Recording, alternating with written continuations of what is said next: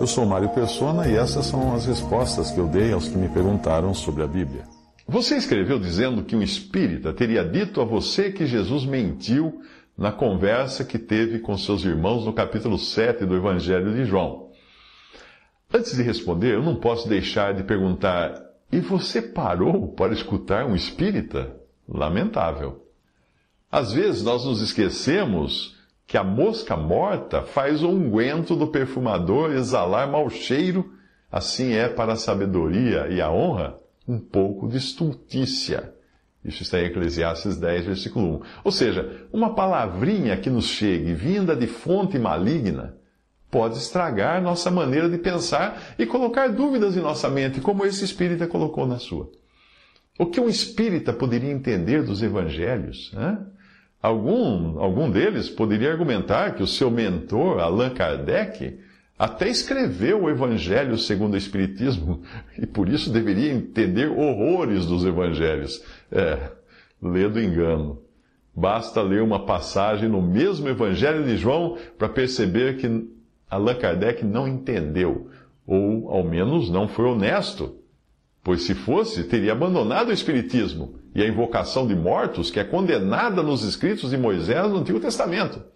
Lá no Antigo Testamento, Moisés escreveu: Não se achará entre ti quem consulte os mortos, pois todo aquele que faz tal coisa é abominação ao Senhor. Êxodo 18, versículos 10 ao 12. E Jesus disse: Eu vim em nome de meu Pai e não me recebeis. Se outro vier em seu próprio nome, certamente o recebereis. Como podeis crer, vós, os que aceitais glória uns dos outros, e contudo não procurais a glória que vem do Deus único?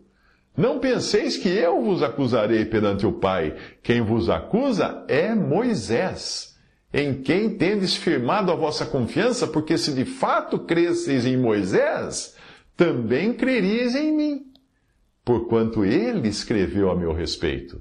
Se, porém, não credes nos seus escritos, nos escritos de Moisés, como crereis nas minhas palavras?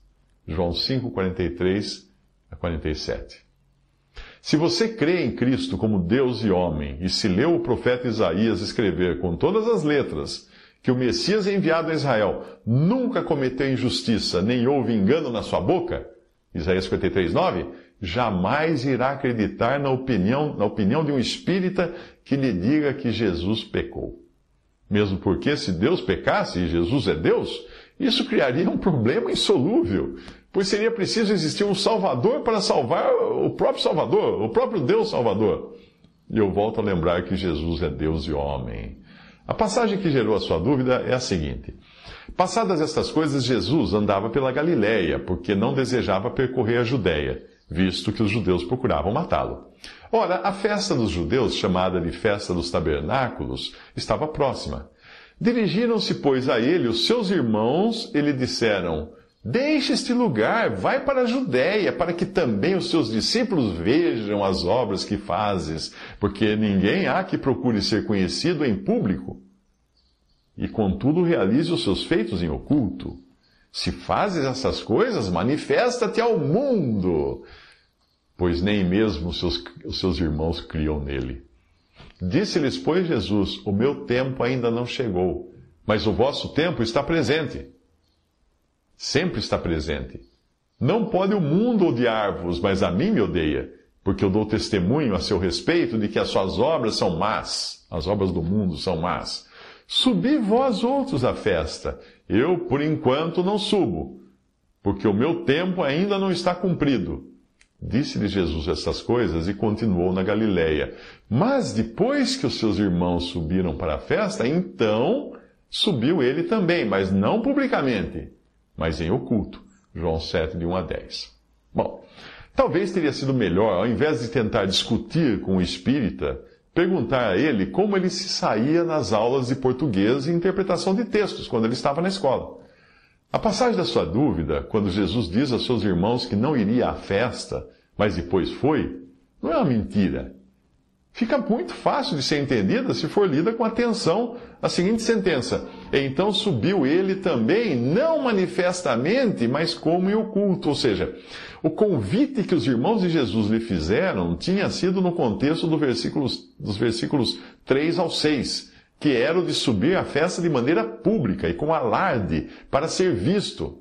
Veja qual era a intenção deles. Disseram depois seus irmãos: Sai daqui, vai para a Judéia, para que também os teus discípulos vejam as tuas obras que fazes, porque não há ninguém que procure ser conhecido que faça coisa alguma em oculto. Se fazes estas coisas, manifesta-te ao mundo, porque nem mesmo seus irmãos criam nele. Disse-lhes, pois, Jesus: Ainda não é chegado o meu tempo, mas o vosso tempo sempre está pronto.